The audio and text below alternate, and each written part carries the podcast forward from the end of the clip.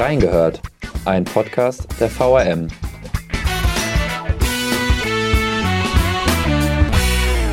Binnen-I, Doppelpunkt oder Gendersternchen. Für geschlechtergerechte Sprache gibt es viele Möglichkeiten. Doch wollen alle Menschen, dass in ihrer Zeitung oder ihrem Newsfeed gegendert wird? Und will ein Medienunternehmen wie die Verlagsgruppe Rhein-Main sich diesem Thema überhaupt annehmen? Wir haben reingehört. Und damit herzlich willkommen zu einer neuen Folge Reingehört.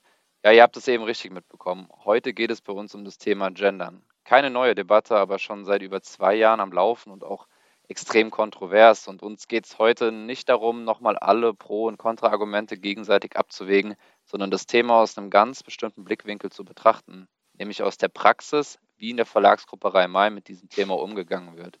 Und dazu habe ich heute gleich drei Gäste mitgebracht, die sich im Rahmen einer Arbeitsgemeinschaft innerhalb der VRM über das Thema gendergerechte Sprache ausgetauscht haben. Was dabei herausgekommen ist, das fragen wir die drei selbst. Hallo an Julia, Katrin und Stefan. Hallo. Hallo. Ja, damit jeder kurz weiß, wer ihr seid und was ihr so macht, habe ich eine kleine Schnellfragerunde vorbereitet. Und ähm, ich würde sagen, wir starten mit dir, Julia. Ist das in Ordnung? Ja, gerne. Cool. Schieß los. Ja, Julia Krentosch, wie alt bist du? Gerade 39 Jahre alt geworden.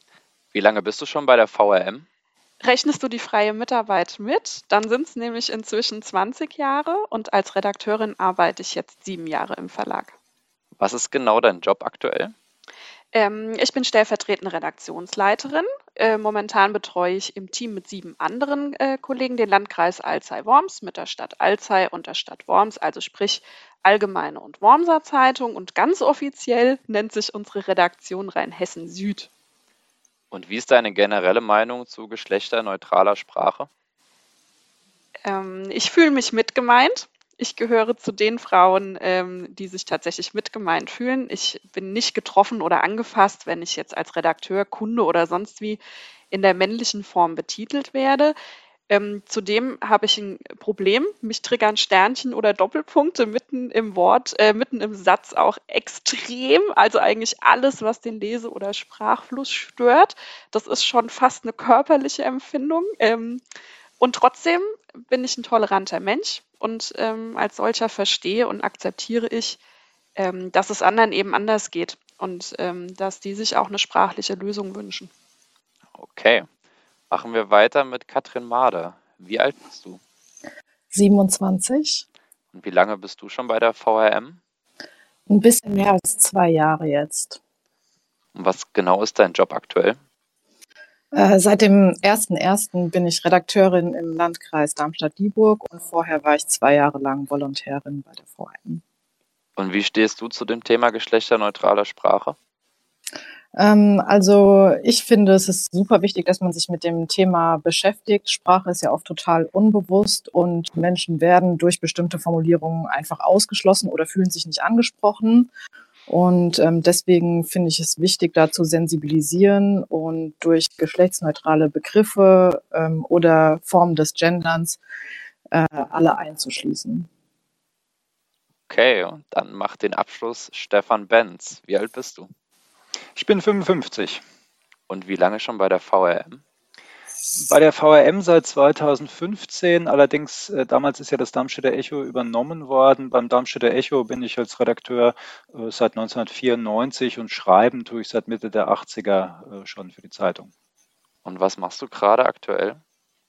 Ähm, aktuell bin ich äh, Redakteur im Lokalteil Darmstadt Stadt. Ich war 25 Jahre lang äh, Kulturredakteur, äh, bis die Redaktion aufgelöst wurde. Aber auch in Darmstadt äh, beschäftige ich mich mit Kultur, vor allem die Themen Theater, Tanz und ähm, Kino beschäftigen mich äh, sowohl im lokalen als auch auf den überregionalen Seiten. Okay, und auch an dich die Frage, wie stehst du zu geschlechterneutraler Sprache? Ja, ich glaube, die Diskussion ist sehr stark äh, ideologisch getrieben. Sie ähm, ist ja äh, von den Universitäten gekommen, dann teilweise in Behörden und auch über manche Medien ähm, sieht man jetzt so eine äh, Institutionalisierungstendenz. Äh, das gab es ja schon mal in den 80ern. Als ich an der Uni war, gab es das äh, Binnen-I, das große. Das ist aber irgendwie in der Kommunikation der Asten hängen geblieben, hat keinerlei Außenrelevanz entwickelt. Ähm, ich sehe es kritisch, weil ähm, anders als sonstige sprachliche Veränderungen, etwa durch Modewörter, durch Jugendslang, die dann eben in die äh, Gebrauchssprache hinein äh, driften äh, oder auch ähm, Sprachveränderungen, die von oben äh, dekretiert worden sind, wie äh, ob man nun den Delfin mit F oder mit PH schreibt, äh, ist ähm, das, das Gendern ähm, in den extremen Formen schon eine, eine Umformatierung der Sprache und für mich geht es zu weit. Ja, jeder hat zu dem Thema seine eigene Meinung und auch äh, innerhalb der Verlagsgruppe Rhein-Main wurde es diskutiert. Hier im Rahmen von der Arbeitsgemeinschaft, ich habe schon gesagt, ihr drei wart Mitglied von dieser Arbeitsgemeinschaft Gendergerechte Sprache. Ähm, aber ich glaube, kaum jemand kann sich vorstellen, was jetzt genau dahinter steckt und was ihr auch gemacht habt. Deshalb, ähm, Katrin, kannst du vielleicht uns ein bisschen was dazu erzählen, wie es dazu kam, was dort ablief? Ja, klar, gerne. Also dann vielleicht erstmal zum Status quo. Also bis jetzt gendern wir tatsächlich nur in sehr wenigen äh, Formaten, die ähm, hauptsächlich junge Zielgruppen ansprechen und eigentlich auch im Bewegtbild ähm, Rahmen sich nur abspielen. Und in vielen Redaktionen ist das Thema aber an unter unterschiedlicher Stelle immer wieder aufgeploppt. Es ist also im Arbeitsalltag immer wieder aufgefallen, ob es da um interne Mails, Pressemitteilungen oder einfach auch subjektive Formate wie Leserbriefe oder Kommentare ging. Äh, da geht es auch um Themen wie ähm, LeserInnen oder UserInnen-Ansprache oder Zielgruppenfragen und auch im Bewerbungsprozess ist es äh, immer wieder aufgeploppt und das ist dann natürlich auch bei der Chefredaktion angekommen und es wurde also gemerkt, das ist ein Thema, da ist Bedarf. Äh, wer das dann ins Leben gerufen hat, die AG, also das war dann die Chefredaktion. Äh, genauer gesagt kam der Impuls aus der Leitung Content. Ähm, das wurde angestrebt, durch die Arbeitsgruppe einen Leitfaden zu entwickeln, wie künftig mit dem Thema umgegangen werden soll. Und damit beauftragt wurde dann Ulrike Winter.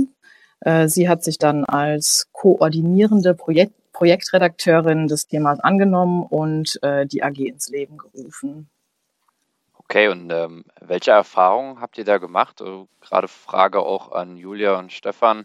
Wie lief das da ab? Habt ihr nur alle eure Meinungen ausgetauscht oder habt ihr es geschaut, dass ihr das anhand von Alltagsbeispielen erklärt und aufdröselt, wie man letztendlich sich als Verlag auch dem Thema nähern kann und wann man gendert, wie man gendert?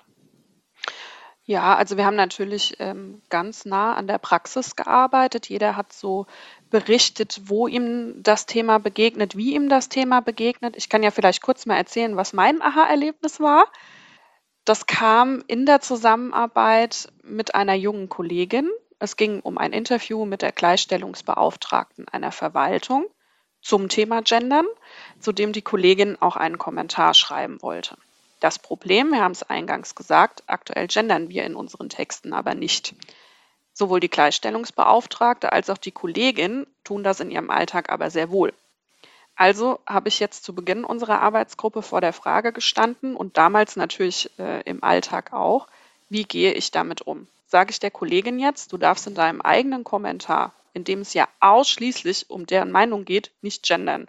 Und sage ich der Gleichstellungsbeauftragten, dass wir ihr Interview jetzt leider redigieren müssen, weil wir ihre Sprache im Printprodukt nicht abbilden können.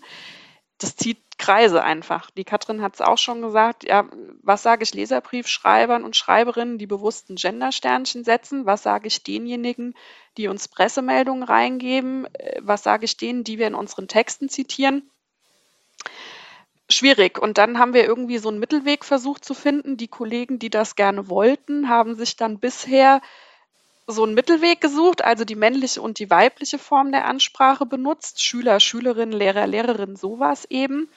Das ist aber keine Lösung auf Dauer und das ist auch keine praktische Lösung für unseren Printalltag. Ähm, wir möchten ja grundsätzlich erstmal alle ansprechen und mit der männlichen und weiblichen Form fallen schon die ersten wieder durchs Raster. Und dann ganz praktisch sowas wie Teilnehmerinnen und Teilnehmer, das passt nie im Leben in eine Überschrift und außerdem bläht es unsere Zeile auf. Und jetzt sitzen wir Redakteure da in unserem Arbeitsalltag und ähm, wollen das Thema auch nicht ignorieren oder einfach stur wegredigieren, weil es erstens die Wirklichkeit nicht abbildet ähm, und das Problem verschwindet ja auch nicht. Ja, also immer mehr Medienhäuser und Nachrichtenagenturen positionieren sich ja zum Thema Und ähm, gerade auch mit der, in der Zusammenarbeit mit unseren jüngeren Kollegen tauchen die Fragen ähm, bei uns im Alltag immer wieder auf. Da ist schon spürbar irgendwie, es verlangt sie so nach so einer einheitlichen Richtlinie und ähm, auch weil wir innerhalb des Verlages ja sehr wohl gendern, nach außen hin aber nicht. Und dann standen wir halt vor der Frage alle zusammen, was tun wir jetzt, wie tun wir es am besten, welche Zielgruppe verlangt nach was, wie weit sind wir selbst bereit äh, mitzugehen und ja, da, darüber haben wir dann gesprochen, wie wir dann in welchem Format künftig handhaben möchten. Und da ist sicherlich wahrscheinlich auch Probleme aufgetaucht, die vor allem für Print relevant waren, oder Stefan? Also wenn ich da dran denke, ich kenne kaum Agenturmeldungen, in denen gegendert wird. In den Agenturtexten kommen in den Wörtern ja eigentlich noch gar keine Sonderzeichen vor. Die Agenturen behelfen sich mit den Doppelformulierungen, wo beide Geschlechter angesprochen werden. Das ist für mich auch ein, ein Weg des, des Genderns. Genderns würde ich, Gendern würde ich jetzt nicht nur auf ähm, die Verwendung von Sonderzeichen verwenden, sondern auf alles, was das generische Maskulinum, also nur die männliche Form zu verwenden und alle anderen äh, nonchalant einzuschließen, äh, alles, was darüber hinausgeht. Ja, also da ist einfach, äh, und das war in, in der Arbeitsgruppe auch so, fand ich ein, äh, ein sehr konstruktiver Weg, äh, dass, auf, dass wir aufzeigen müssen uns selber und dann den Kollegen im nächsten Schritt, welche Möglichkeiten gibt es denn? Also gibt ja Texte, auch längere Texte, die ohne Sonderzeichen tadellos gendersensibel, gendergerecht, wie man es nennen will, äh, sind. Also es muss nicht so sein und dass man, dass man die Sonderzeichen verwendet. Äh, aber das ist so eine gewisse Kunst und Anstrengung und dafür können, hoffe ich, dass wir dafür äh, Hinweise geben können. Und ein Punkt ist ja auch, ich glaube, den hat Julia schon angesprochen, dass wir im Print gerade in der Unterzeile gar keinen Platz gibt dafür, um Leserinnen und Leser zu schreiben, weil die Zeile relativ schnell gefüllt ist und das sind ja auch einfache Probleme, wenn man das machen will, sodass man dann die Probleme bekommt und dann eher zum Beispiel zum Doppelpunkt oder zum Sternchen greifen müsste, als Beispiel dazu. Aber habt ihr auch, Frage an dich, Katrin, in den Runden über das Thema Bewerbungen und Attraktivität der VRM über Bewerber oder für Bewerber gesprochen? Ähm, ja, das war mit ein äh, Aspekt, wo das Thema eben auch aufkommt. Also ähm, ja, Bewerber und Bewerberinnen schreiben, anschreiben, die gegendert sind und können das aber dann im Arbeitsalltag nicht umsetzen. Und jetzt auch aus meiner Perspektive als ehemalige Volontärin kann ich ja auch nur sagen, der äh, Stefan hatte das ja auch schon angesprochen. An den Universitäten ist äh, Gendern äh, mittlerweile Standard und deswegen ist da auch der Wunsch unter Volontärinnen vor allem äh, da, das auch im Arbeitsalltag äh, einbringen und äh, umsetzen zu können. Und auch weil es einfach ein gesellschaftliches Thema ist, ist es für ein Unternehmen wichtig, auch in dieser Hinsicht attraktiv für ja, mögliche zukünftige MitarbeiterInnen zu sein. Also das war mit ein Aspekt auf jeden Fall, äh, weswegen wir das Thema angehen sollten und wollten. Okay, ja, wir haben jetzt gehört, in Leserbriefen musste teilweise rausredigiert werden, wenn Leserinnen, Leser Gender-Sternchen zum Beispiel gesetzt haben. In Interviews konnten gewisse Sprechpausen nicht repräsentiert werden. Wir haben das Problem mit Agenturmaterial. Also man merkt, hier ist extrem viel, wo man sagen kann, das geht nicht so einfach. Aber am Ende ist es ja dann der einfache Weg zu sagen, okay, wir lassen es. Aber das ist ja nicht der Weg der VRM, oder? Ja, es ist ja auch so schön, dass wir so viele verschiedene Formate haben und man sich da auch irgendwie ausprobieren kann, finde ich. Also wir haben uns dann jedes Format im Speziellen quasi angeschaut. Erstmal im Print halt. Was haben wir da? Wir haben nachrichtliche Texte, aber wir haben auch Meinungsformate. Wie müssen wir das unterscheiden? Wo ist es wichtiger, da die Räume zu öffnen?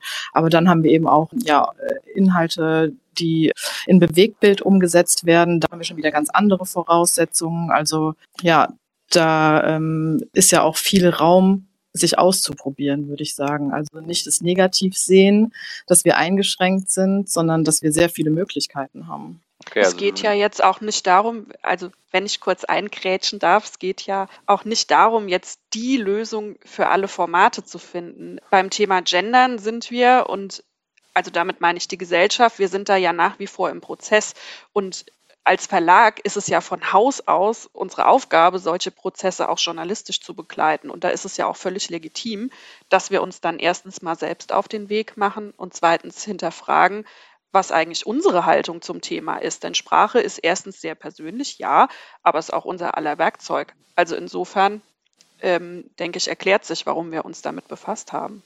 Okay. Und wir haben quasi, um das an das Werkzeug anzuschließen, wir haben versucht, so eine Art Werkzeugkasten zu entwickeln, mit dem, den jeder zur Hand nehmen kann und damit sich, sich neue Werkstücke zimmern. Das klingt ja nach einer großen Menge an Möglichkeiten. Jetzt haben wir über Alltagsprobleme gesprochen aber auch über den Punkt, dass es einfach so viele Möglichkeiten gibt. Da auch der Aufruf an euch äh, Leserinnen und Leser, wenn ihr Anregungen, Kritik oder Ideen habt zum Thema, zu der Folge, könnt ihr euch gerne per E-Mail an audio.vrm.de oder unter dem Post zum Podcast auf Facebook oder Instagram melden. Ich möchte einen Schritt weitergehen in unserem Gespräch. Wir haben jetzt viel erfahren, wie ihr euch ausgetauscht habt, welche Dinge angesprochen worden sind, wie man da auch direkt lösungsorientiert denken kann. Ich würde aber mit der Kategorie Nachgehört gerne mit euch über Argumente sprechen.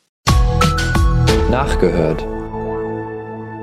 Ja, in unserer Rubrik Nachgehört möchte ich mit euch über Argumente und Statements pro und contra sprechen. Dazu habe ich ähm, für jede Person ein Statement vorbereitet und würde euch einfach bitten, das kurz zu kommentieren. Ähm, das sind Argumente pro und contra geschlechterneutraler Sprache, und Stefan, bei dir fangen wir an mit dem Statement, Gendersternchen oder sonstiges stellen eine Vergewaltigung der Sprache dar. Naja, also das finde ich jetzt ein bisschen hart formuliert. Ich glaube, äh, Sprache vergewaltigen, äh, ob das überhaupt geht, aber ähm, naja, zur Verschönerung der Sprache äh, trägt es äh, nicht, nicht bei. Also ich, ich, spreche auch lieber von der Gender-Sensibilität als von der äh, Gender-Gerechtigkeit, weil äh, man immer so das Gefühl hat, man, man sitzt vor Gericht. Also wenn man sensibel mit Sprache umgeht, dann stellt sich das, der, der Punkt der Vergewaltigung sicherlich von vornherein nicht. Und das ist ja eh für uns Journalisten eine, eine vornehme Aufgabe. Ist das nicht am Ende auch ein Punkt von den Leuten, die denken, dass ihnen sowas übergestülpt wird? Ja, es ist ja einfach auch, ähm, Sprache ist, äh, wenn, wenn man so will, ein Lebensmittel. Ja? Also wir nehmen sie beim Schreiben in die Hand, wir nehmen sie beim Sprechen in den Mund. Das ist ein ungeheuer intimer Akt und da hat jeder ein Verhältnis dazu. Deswegen sind die, die äh, Reaktionen auch so, so extrem teilweise in der Diskussion, weil man sich das nicht vom, vom Leib äh, halten kann. Und ähm, ja, klar, und man äh, auch, auch äh, als Rezipient beim, beim Hören, man entgeht dem äh, der Sprechpause ja nicht, wenn die plötzlich, wenn Petra Gerster das äh, in den äh, heute Nachrichten sagt, äh, ja, was mache ich dann? Schalte ich um oder drehe ich den Ton ab, wenn ich es nicht ertrage? Also das sind so Sachen, die werden dann auch körperlich. Ähm, ja, das kann ich auch teilweise gut nachvollziehen, ja. Ja, ist auch ein emotional aufgeladenes Thema. Katrin, für dich habe ich das folgende Statement. Sprache lenkt die Wahrnehmung von Menschen und hat eine enorme Macht auf das Denken der Bevölkerung. Ja, da würde ich äh, zustimmen. Also wenn ich da an mich selbst als Leserin denke, da entstehen in meinem Kopf von ähm, ja, äh, Situationen einfach andere Bilder, wenn ich das generische Maskulin ähm, lese. Also wenn ich jetzt von Ärzten, äh, Erziehern oder Piloten lese, da entsteht schon in meinem Kopf eher das Bild von einer männlichen Person. Und ich glaube, wenn man das wenigstens ja ausgewogener gestalten würde, dann würde, würden auch die Bilder in unserem Kopf ausgewogener ähm, sein. Ja, deswegen stimme ich dem Statement schon zu. Ja. Okay, ja, das war ein Pro-Argument. Ein weiteres Pro-Argument an dich, Julia. Medien haben eine gesellschaftliche Verantwortung, auch im Sprachgebrauch. Das impliziert, gerechter zu formulieren. Also in erster Linie gehört es zu unserer Aufgabe, objektiv zu berichten. Objektiv, das bedeutet, dass wir natürlich auch gesellschaftliche ähm, Bewegungen und Prozesse abbilden, pro und contra. Ja, das stimmt. Ich finde es viel wichtiger, dass wir aufhören, Frauen in Führungspositionen zu fragen, können die das? Ich finde, das ist eher unsere Aufgabe. Ja, natürlich müssen wir uns auch fragen, wie wir das sprachlich transportieren, aber in erster Linie geht es bei uns um Inhalt. Und dazu gehört für mich, dass wir eine Frau Baerbock nicht fragen, ob sie mit Kindern Kanzlerin könnte. Oder die Vorsitzende der Baugesellschaft, ob sie das denn kann. Das ist für mich wichtiger. Spannende Frage, weil da längst auch auf ein Thema, das man in der Debatte auch oft liest, dass man mit den Sternchen und Doppelpunkten eine Sache vergisst, dass dabei keine Frau gerechter bezahlt wird mit, dass äh, in den Führungsebenen sich nichts verändert dadurch. Aber dennoch ist es ein Thema, dem Medien sich nicht verschließen können, und, sondern sich an diesem Meinungsbildungsprozess auch beteiligen müssen. Hier auch nochmal an, an euch, liebe Hörerinnen und Hörer, der Verweis, wenn ihr euch mit noch mehr Argumenten rund um das Thema geschlechterneutrale Sprache auseinandersetzen wollt, empfehle ich euch die Reingehört-Folge zur Gender-Debatte aus dem Mai. Einfach nochmal hören. Dort haben Nicola Böhme und Julia Kleiner bereits intensiv darüber diskutiert und auch Argumente ausgetauscht. Wenn es euch interessiert, ich packe die Folge und weitere Artikel in die Show Notes, damit ihr sie schneller findet. Dann habt ihr da auch nochmal einen großen Überblick. Aber das Thema, was ich eben angesprochen habe, dass Medien sich auch dem nicht verschließen können, diesem Prozess, dass man sich einfach damit auseinandersetzt. Was ihr gemacht habt in dieser Arbeitsgemeinschaft, ist, glaube ich, ein ganz wichtiger Punkt. Und da würde mich einfach mal interessieren, Stefan, vielleicht mit dir angefangen, hat sich denn eure Meinung zu dem Thema von Anfang der Arbeitsgemeinschaft bis zum Ende verändert oder ist sie gleich geblieben? Naja, wenn du den Plural verwendest, dann wird es äh, etwas schwierig für mich zu antworten, weil ich natürlich äh, so richtig nur für mich ähm, sprechen kann. Das Meinungsbild ist, glaube ich, sehr äh, war am Anfang äh, vielfältig und das ist es auch geblieben nach meiner ähm, Einschätzung. Und wir haben ja, wie ich unsere Ergebnisse lese, jetzt äh, eben versucht, Möglichkeitsräume zu öffnen, also ein weiteres Feld äh, zu schaffen an sprachlichen Möglichkeiten und nicht irgendwie apodiktisch zu verengen. Äh, und wir wollen uns kein Korsett äh, schaffen.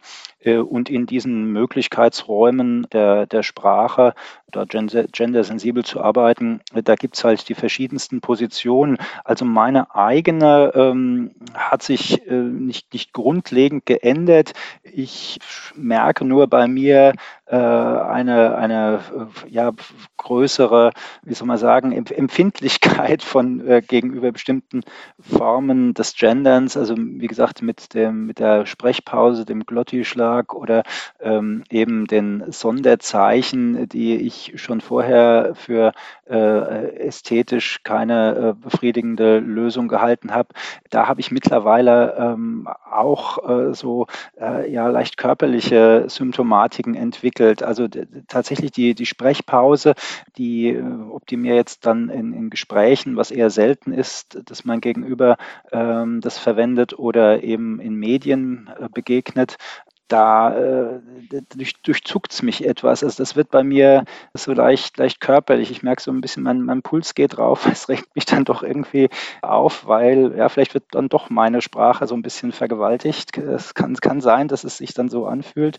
Und beim Lesen habe ich teilweise ähm, das optische Phänomen, dass ich versuche, ähm, die Wörter mit den Sonderzeichen unscharf zu stellen, merke ich immer wieder, um, um drüber hinwegzukommen, weil die mich so stören, aber ich bin auch jemand, der bei, bei Goethe äh, gerne Punkt und Kommas redigieren würde. Also das ist so eine äh, Deformation professionell, vielleicht auch bei mir.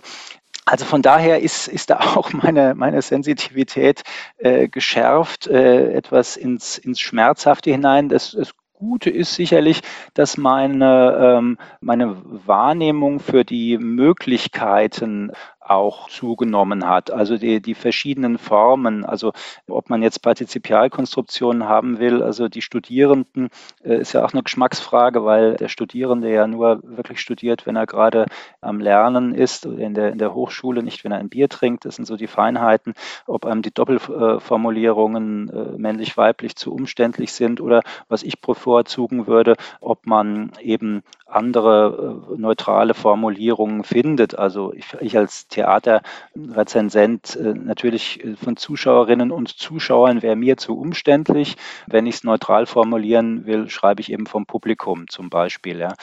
Dafür mehr bewusst habe ich mir selber versucht, mehr Bewusstsein äh, zu verordnen. Es ist aber, ich merke es am Ende vom Tag, wir sind ja in einer Tageszeitung, in einem schnell äh, getakteten Beruf. Äh, das stößt auch an Grenzen, weil wenn du es so richtig, richtig machen willst, dann ist es zum einen, finde ich es anstrengend. Also wenn man da noch sich selber quasi sprachlich ästhetische Hürden aufstellt, über die man nicht drüber gehen will. Und zum anderen äh, kostet es äh, dadurch Konzentration und auch Zeit und die ist gar nicht eben immer da und ähm, manchmal lässt man dann doch eben fünf gerade sein, beziehungsweise das generische Maskulinum Maskulinum sein.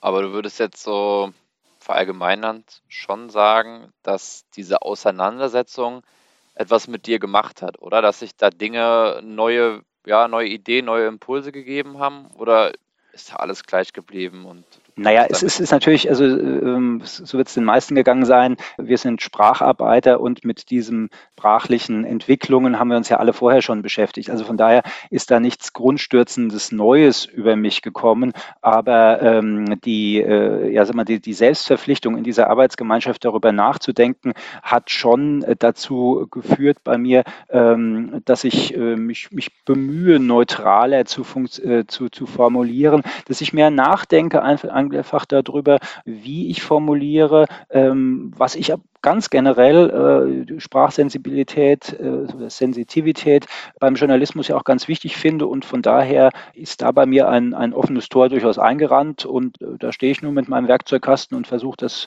für mich passendste ähm, rauszuholen. Okay. Frage nochmal an dich, Katrin. Ähm, wie war es bei dir? Am Anfang dieselbe Meinung gehabt wie am Ende? Ähm, also ich würde schon sagen, dass meine Meinung nach wie vor die gleiche ist. Ich bin da relativ emotionslos äh, im Vergleich zum Stefan auch. Also ich finde, äh, ich finde die möglichen positiven Effekte des Genderns überwiegen einfach die möglichen negativen Auswirkungen, die ich für mich halt so nicht wahrnehme. Also ich finde jetzt, ich empfinde das einfach nicht so, dass zum Beispiel mein, äh, mein Lesefluss äh, gestört wird. Und ich bin auch einfach der Meinung, dass eine Zeitung kein Roman ist und einfach so viele Leute wie möglich ansprechen und einschließen sollte. Wo ich aber auf jeden Fall zustimme, ist, dass es einfach, gerade wenn man anfängt, sich auf diesen Weg zu begeben und sich mit dem Thema eher auseinandersetzt und es wirklich versucht, auch im Arbeitsalltag umzusetzen, dass es einfach super viel Aufmerksamkeit erfordert. Ähm, ja, dass einem da nichts durch die Lappen geht, zum einen und ähm, ja, man muss auch einfach kreativ sein. Und wie ist es bei dir, Julia? Um es nochmal die Frage auch abzuschließen. Ach, mir geht es da ähnlich wie dem Stefan. Ich fühle mich immer noch mitgemeint. Für mich ist ein Doppelpunkt immer noch ein Satzzeichen und ich habe immer noch Probleme damit, wenn irgendetwas meinen Lesefluss kreuzt. Aber ich habe selten mit den Kollegen so viele Gespräche über, Thema, über das Thema Sprache und auch ähm, gendersensible Sprache geführt wie in den letzten Wochen. Ich habe verstanden, dass das Thema da ist, dass es diskutiert wird, im Verlag wie außerhalb und ähm, dass es auf Dauer auch völlig Quatsch ist, sich dieser Diskussion zu verschließen, jetzt mal unabhängig von der Frage, zu welchem Ergebnis man kommt. Und ähm, ich würde schon sagen, dass es von einer anfänglichen Abneigung zu einer ähm, offenen Haltung geführt hat. Auch eine, in der ich mal überlege, ob es mich denn tatsächlich so anstrengen würde, meine Sprache ein bisschen umzustellen. Ich bin immer noch im Prozess. Okay, und wie ist das ja bei deinen Kolleginnen und Kollegen? Was hast du da erlebt? Herrscht da Einigkeit oder Uneinigkeit? Da sieht es genauso aus wie bei uns in der AG. Die einen sind strikt dagegen und möchten das nicht machen und die anderen fordern es für sich ein. Da ist das Meinungsbild durchaus sehr vielfältig. Man muss viel sprechen, ähm, viel Gründe hinterfragen. Und ja, aber auch dort wird gesehen, es gibt zunehmend Gesprächspartner, die gendern. Es gibt immer mehr Politiker und Politikerinnen, die äh, die Sprache nutzen. Ähm, und auch dort wird gesehen, ja, wir brauchen eine Haltung zum Thema.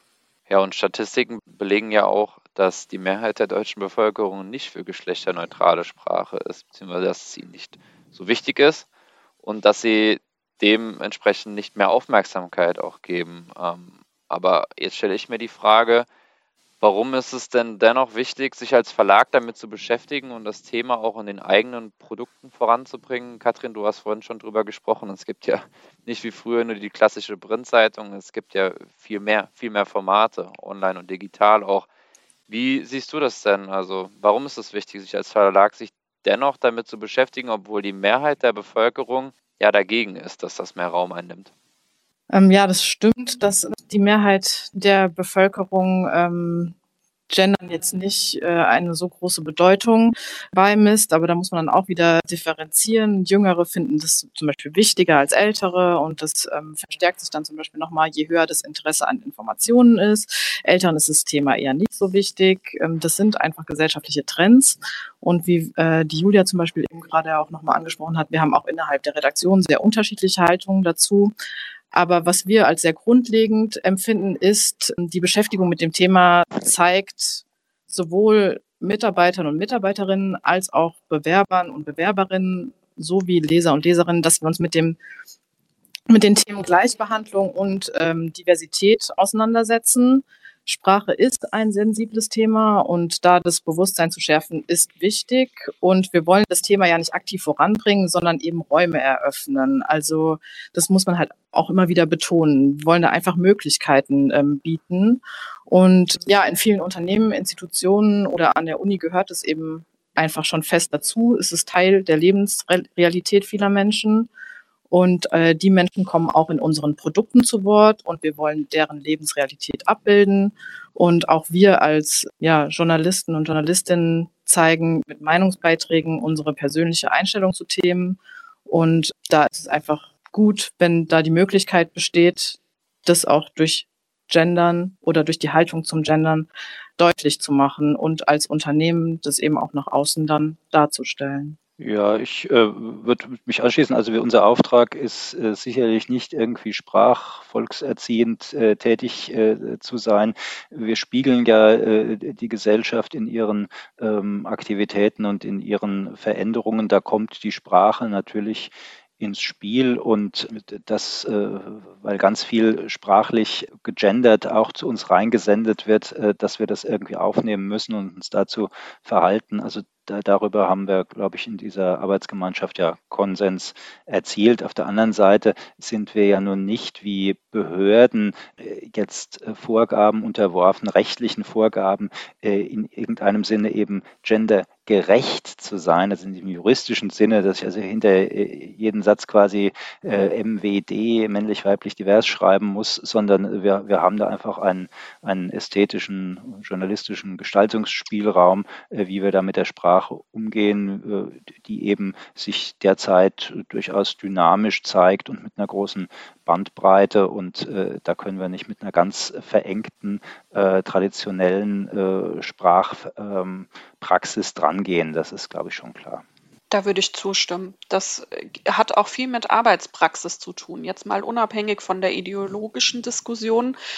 Dieses Thema begegnet uns jeden Tag in jedem Text und da wäre es schön, eine klare Antwort zu haben, wie gehe ich damit um. Ja, Stichwort, wie gehen wir damit um? Und ich glaube, das ist jetzt auch der spannendste Teil. Also zu welchem Schluss ist die AG gekommen, haben wir jetzt ja erfahren. Aber die Ergebnisse wurden ja auch an die Geschäftsführung der VRM herangetragen. Aber Julia, wie hat sich jetzt die VRM entschieden? Also wie wird in den Produkten letztendlich damit umgegangen jetzt? Zuerst, und das ist mir ganz wichtig, möchte ich betonen, alles, was am Ende unserer AG steht, ist ein Angebot. Ein Angebot kann man nutzen oder nicht. Gendern, darüber haben wir jetzt ganz lange gesprochen, ist ein Prozess. Etwas, mit dem man sich auseinandersetzen muss. Und das können wir nicht einfach irgendwem überbrezeln. Wer nicht gendern möchte, der wird auch nicht gezwungen. Es gibt auch künftig keine verlagsinterne Vorschrift oder so. Wer das aber tun möchte, wer sich mit genderneutraler Sprache auseinandersetzen und sie vielleicht künftig in seinen Formaten auch nutzen will, der hat jetzt einen Leitfaden an der Hand. Denn, und auch das ist wichtig in so einem großen Verlag, wie wir ja einer sind, Kraut und Rüben darf es auch nicht werden. Das ist nach außen schwer zu vermitteln und intern noch viel schwieriger. Das heißt, am Ende ist das Ergebnis, wir sind offen offen für die Diskussion, offen für den Prozess und vor allen Dingen für all diejenigen, die gendern möchten. Wenn Autoren, also ich als Redakteurin, in meinen persönlichen Beiträgen, in Kommentaren, in Klossen, ähm, Gastbeiträgen, Wortlautinterviews oder Leserbriefe einen Doppelpunkt setzen möchte, weil ich das persönlich für richtig und wichtig halte, dann ist das künftig möglich. Ich glaube, das ist die wichtigste Nachricht. Und in allen Formaten, die ausschließlich digital laufen, sprich eine andere Zielgruppe als das Printprodukt ansprechen, geht es sowieso. Und wir haben dem Doppelpunkt, wobei ich muss sagen, die Mehrheit der Gruppe hat dem Doppelpunkt vor Gender Sternchen oder Binnen-I den Vorzug gegeben, weil der unter anderem barrierefrei ist. Das bedeutet zum Beispiel, dass der in der Vorlesefunktion unseres E-Papers als Pause gelesen wird. Also wichtigste Nachricht, wir öffnen Räume. Wer möchte, der darf. Es darf losgehen. Ja. Stefan und Katrin, habt ihr noch was hinzuzufügen? Ja, im Prinzip, wir wollen ja, wenn wir schreiben, äh, Leser nicht quälen und äh, umgekehrt äh, kann es ja nicht sein, dass, dass, dass wir als Autoren quasi äh, drangsaliert äh, werden in unserem Sprachgebrauch. Äh, dem trägt, glaube ich, das Ergebnis äh, Rechnung, indem es Freiheiten schafft, verbunden mit einer, einer, Anleitung be bewusster zu, zu formulieren, zu texten. Und das ist liberal, das ist so, dass man es annehmen kann. Ähm, das setzt auf, auf Einsicht und Freude beim Arbeiten, beim Umsetzen und einer Offenheit Veränderungen gegenüber, ähm, die sich ja von denen wir ja gar nicht wissen, wohin die Reise geht mit den Gendern, äh, reden wir in zehn Jahren nochmal drüber, ist es eine ganz andere Geschichte wahrscheinlich. Ja, ich denke mal, man muss erstmal die Rückmeldung äh, abwarten, auch aus der Leserschaft, aber auch intern. Und ja, ich hoffe einfach, dass durch die Möglichkeiten, die da eröffnet werden, auch bei anderen Kollegen und Kolleginnen ein Prozess angestoßen wird. Und ähm, wie weit es dann gehen kann oder wird, muss man dann schauen. Okay, das ist doch ein schönes Schlusswort. Ich glaube, ihr alle drei habt denselben Begriff jetzt auch benutzt bei euren letzten Aussagen, dass es um einen Prozess geht und dass es um Offenheit geht, um ähm, ja, Gestaltungsmöglichkeiten. Und das ist, glaube ich, auch in der Folge jetzt rausgekommen, dass es nicht darum geht, jemandem irgendwas überzustimmen, sondern dass es Möglichkeiten gibt und kein Muss. Und dementsprechend auch in den Produkten sich da etwas ändern kann und ähm, jeder Redakteur und jeder Mitarbeiter und Mitarbeiterin sich auch, ja, so wie er es will, am besten Gewissen auch austoben kann. Und ich darf an der Stelle auf jeden Fall vielen Dank sagen an, an euch drei, an Julia, Stefan und Katrin. Danke, dass ihr uns ja ein bisschen Einblicke geliefert habt in die Arbeit, was ihr vorangebracht habt mit euren Kollegen und Kolleginnen und worauf sich auch die Hörer und Hörerinnen, aber auch die Leser und Leserinnen am Ende jetzt ähm, freuen dürfen. Gerne, hat Spaß gemacht. Gerne. Kann ich mich nur anschließen. Ja, hat Spaß gemacht. Ja, liebe Hörerinnen und Hörer, wenn es euch gefallen hat, könnt ihr neuerdings bei Spotify auch eine Bewertung dalassen, ganz wie ihr wollt. Wir hören uns nächste Woche Mittwoch wieder mit einer neuen Folge und ich wünsche euch eine gute Woche bis dahin. Macht's gut.